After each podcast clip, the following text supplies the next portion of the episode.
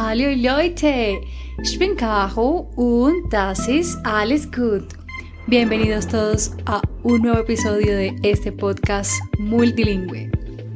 Hoy nos vamos a ir a una ciudad de pocos habitantes, el lugar perfecto para un invierno pintoresco y rodeado de despampanantes montañas, que se erige en medio del estado más alpino de Austria y que también es conocida como la capital de los Alpes.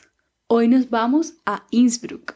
Empezaremos por dirigirnos directamente a la torre de la ciudad, Stadtrum, y allí disfrutaremos de una hermosa vista. Descansaremos un poco luego de subir los 148 escalones.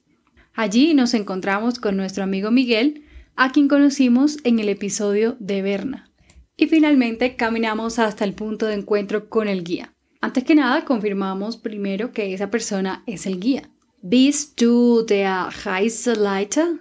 Informal. Bist du. Sind Sie der Reiseleiter? Formal. Sind Sie. Primero me presento. Ich bin Caro. Y luego presento a mi amigo. Er ist Miguel. Hasta aquí hemos usado el verbo ser en dos maneras. En el singular, con la primera persona yo, ich bin Caro, con la segunda persona tú, pero en pregunta, bist du der Reiseleiter?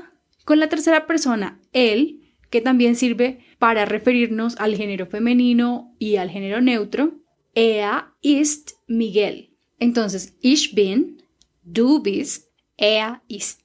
Y también hemos usado el verbo en una segunda forma, que es para referirnos a alguien formalmente. En este caso lo usamos a manera de pregunta. Der Reiseleiter?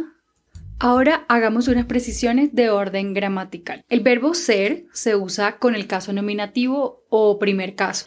En español usamos el nominativo todo el tiempo, pero no nos damos cuenta lo usamos cada vez que hablamos del sujeto de la oración, esto es, de quien realiza la acción. Dicho de otra manera, el nominativo es lo que hacemos cada vez que le ponemos un sujeto a un verbo.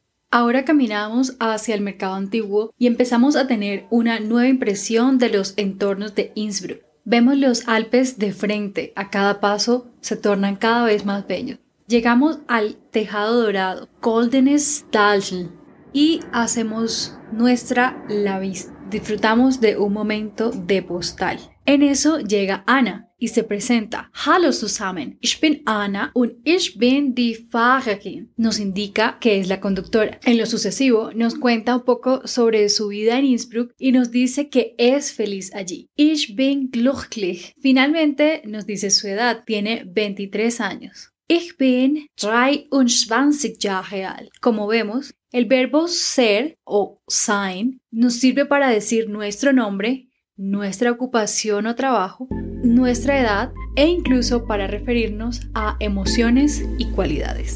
Muy bien amigos, eso es todo por hoy. Espero que hayan aprendido a presentarse o al menos a hablar un poco sobre ustedes.